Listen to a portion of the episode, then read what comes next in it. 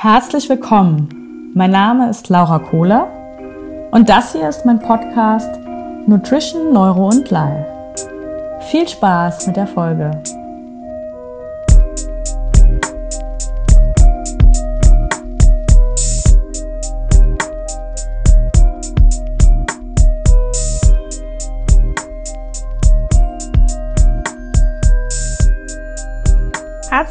Zu einer neuen Folge Nutrition, Neuro and Life, dem Podcast mit mir, Laura Kohler. Und ich habe heute endlich mal wieder was zum Thema Neurobiologie. Das ist die letzte Zeit ein wenig kurz gekommen, ist mir selbst aufgefallen. Und deswegen habe ich heute was richtig Cooles, nämlich einen Test für euch. Was für ein Neurotransmitter-Typ seid ihr? Wenn ihr das nämlich wisst, könnt ihr zum einen euer Training steuern, eure Ernährung dahingehend anpassen und auch so ein bisschen besser verstehen, was sind eure Vorlieben, wie könnt ihr die unterstützen und warum ist das so. Natürlich, kleiner Spoiler-Alarm, ersetzt dieser Test, den ich heut, euch heute vorstelle, kein Test im chemischen Sinne, sondern es ist ein Persönlichkeitstest, der dann eine Ahnung und einen Hinweis gibt, was für ein Typ ihr seid, ja. Meistens ist es auch so, dass ihr nicht nur ein Typ seid, sondern so eine kleine Mischform von mehreren. Aber bevor ich darauf jetzt eingehe, erstmal so ein bisschen mehr zu Neurobiologie und zu Neurotransmittern an sich. Unser Gehirn besteht ja aus mehreren Gehirnarealen und die untereinander müssen miteinander kommunizieren aber auch innerhalb dieser Zentren muss ja eine Kommunikation stattfinden. Und dafür sind zum einen Nervenzellen und Synapsen zuständig und zum anderen Neurotransmitter. So, also ihr könnt euch vorstellen, wir haben Autobahnen, die uns von A nach B führen. Und diese Autobahnen sind Nervenbahnen. Und diese Autobahnen gehen in andere Autobahnen über. Die Übergänge finden durch entweder elektrische Signale statt oder durch chemische Signale. Ja, also das nennt man Synapsen. Und es gibt eben verschiedene Synapsen, wie ich schon gesagt habe, einmal durch elektrische Signale mm, und das andere sind eben chemische Botenstoffe und das sind unsere Neurotransmitter. Also du siehst, es ist die Kommunikation zwischen zwei Nervenzellen, die die Neurotransmitter eben ermöglichen, entweder sie aktivieren eine, ein Signal, das weitergeleitet wird, oder sie hemmen ein Signal, das weitergeleitet wird. Deswegen gibt es sogenannte aktivierende Neurotransmittertypen und sogenannte hemmende Neurotransmittertypen. Das bedeutet im Grunde dann nur, dass sie im Hirn uns eher erregen, also fördern, dass ein Signal weitergeleitet wird und ähm, ja, uns eher dann in Ekstase versetzen sozusagen. Ich erkläre das gleich noch ein bisschen genauer. Und andere Typen, ähm, die dann eben diese hemmende Wirkung haben, sorgen dafür, dass Signale unterdrückt werden oder reduziert werden und wir auch uns insgesamt ein bisschen ruhiger fühlen. Jetzt haben wir so ein bisschen erklärt, was sind Neurotransmitter an sich. Jetzt möchte ich euch mal ein paar Beispiele nennen. Zum Beispiel haben, gibt es den Neurotransmitter Dopamin, der ist für Erregung, Lust und Neugier zuständig, ähm, aber auch spielerisch. Ähm, spielerische Dinge werden dann, dabei wird er aktiviert und ihr könnt euch vor allem ähm, durch das Scrollen durch Instagram und Bildchen, die ihr seht oder Likes, die ihr bekommt oder auch Spielsucht, all das sind Dinge, die auch Dopamin eben ausschütten. Ein anderer Stoff ist eben Oxytocin. Das ist das äh, Kuschelhormon sozusagen. Das ähm, schafft Verbundenheit, Vertrauen und prosoziales Verhalten. Wir haben noch Serotonin, das kennt ihr wahrscheinlich alle. Ähm, der Glücksbotenstoff nenne ich es ganz gerne. Das sorgt für eine helle Stimmung, für Sanftheit, ähm, für Entspannung und ja, sorgt einfach auch jetzt gerade jetzt im Hinblick zum Beispiel ähm, auf eine Depression haben wir immer Serotonin reduziert. Deswegen sind wir eben auch nicht so gut drauf, haben keine gute Stimmung. Ja, dass ihr das einfach auch mal so ein bisschen in Zusammenhang bringen könnt. Dann gibt es eben noch Noradrenalin, das ist für Wach Wachsamkeit, Tatendrang, aber auch, dass ihr in Aktion treten könnt. Und ähm, es gibt auch noch Acetyl Acetylcholin, das ist so ein bisschen Kreativität, ähm, ja, Abenteuerlust, aber auch ähm, den Dingen gut nachgehen können. Ähm, und noch ein letzter, den ich euch jetzt vorstelle, das ist GABA. Das ist auch ein hemmender Neurotransmitter und der sorgt so ein bisschen für die Entspannung, Relaxedheit bei uns und ja, ist ganz deutlich einfach so der Ruhe zuzuordnen. Ähm, genau, also ihr habt schon gesehen, ähm, GABA und Serotonin sind eher so für die Ruhe zuständig, für Entspannung, für Sanftheit und ähm, die anderen sind so ein bisschen eher für Action gedacht. Ja, also. Und jetzt könnt ihr natürlich durch einen gewissen Test herausfinden, was ist denn bei euch zum Beispiel der vorherrschende Typ und welche Verhaltensmuster ergeben sich da so ein bisschen und ähm, wie könnt ihr euch dann bestmöglich unterstützen.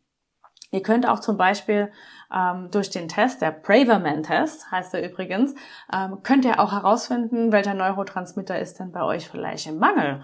Und dadurch könnt ihr dann natürlich auch gewisse Tätigkeiten erhöhen, die genau diesen Neurotransmitter fördern.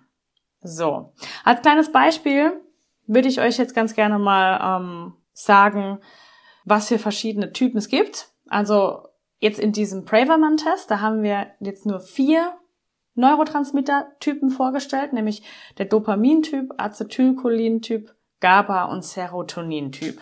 Und hier haben wir dann zum Beispiel, wenn wir jetzt in Richtung Dopamin schauen, das ist eher so der laute und aktive Typ, ja, der dann sehr gut eben auch auf Krafttraining anschlägt, der ähm, mit Proteinen und Fetten gut zurechtkommt und ja, der sehr schlagfertig ist, kraftvollen, starken Willen hat, strategisch denkt ganz gerne und ähm, ja, auch ein bisschen ähm, bei Bewegung oder Bewegung ist da wichtig. Und da ist jetzt zum Beispiel, wenn ihr jetzt mal drüber nachdenkt, bei Parkinson, wenn die Menschen ähm, anfangen, diesen Tremor zu entwickeln, das beruht auf einem Dopaminmangel. Und dieser Dopaminmangel ähm, kommt schleichend, wird immer stärker und äh, je weniger Dopamin eben im Hirn vorhanden ist, desto stärker wird der Tremor und da muss man eben auch L-Dopa ähm, geben als Medikament. Das kann das Ganze ein bisschen, ja,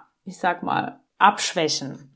Dopamin wird hauptsächlich im Frontallappen gebildet, in der Substantia nigra und ja, beeinflusst auch unsere Wahrnehmung und Gefühle, ja.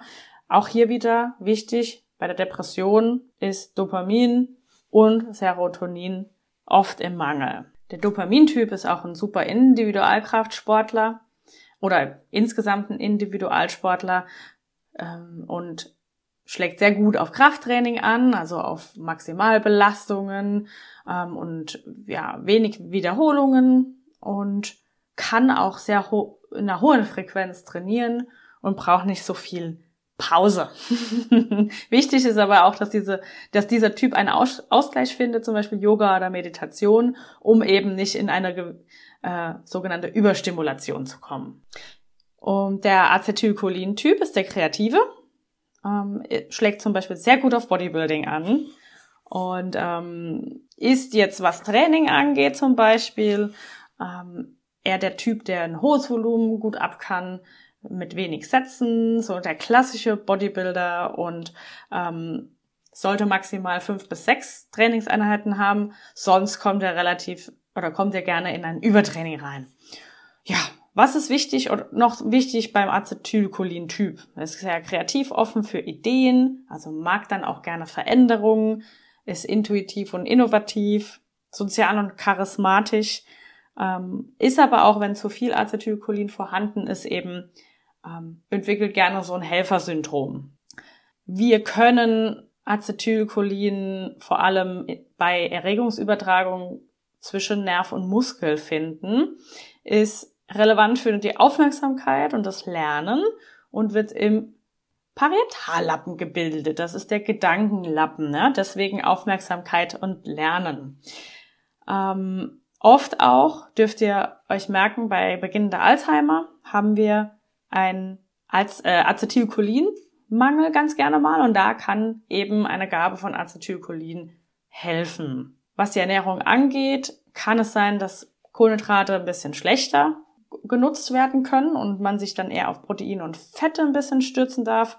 Ähm, und er reagiert sehr gut auf Fleisch und Innereien. Ja, der nächste Typ ist der GABA-Typ. Das ist ja der hemmende Neurotransmitter. Und 50 Prozent der Menschen sind tatsächlich GABA-Typen. Ähm, GABA wird im Temporallappen produziert und ist für Gedächtnis und Sprache ganz relevant. Ähm, ihr könnt auch, oder das Hirn produziert auch, wenn es Theta-Wellen produziert, ist eben auch ähm, GABA meistens vorhanden und das ist eine beruhigende und entspannende Welle, die ist so kurz vorm Schlafengehen aktiv ähm, und das findet man bei Menschen des GABA-Typs eben vorherrschend, diese, diese ähm, Hirnwellen. Das ist das Valium des Gehirns sozusagen GABA, also beruhigend. Es wattet alles ein bisschen ein. Ähm, trainingstechnisch ist es ein Teamplayer und ähm, wenn Kraftsport gemacht wird, dann eher in Richtung Kraftausdauer, also so 20 bis 25 Rep ähm, Rep-Schema oder eben gerne auch CrossFit bis zur metabolen Erschöpfung, High-Intensity-Training äh, und braucht gar nicht mal so viel Variation im Plan. Ist da ganz, ähm, ja, kann gut abarbeiten. ähm, ist nämlich eher der ruhige und gelassene Typ und ein klassischer Planer. Wenn ihr euch das so vorstellt, das ist so der typische Mitarbeiter. Der ist verlässlich, zielorientiert, pünktlich und sehr objektiv.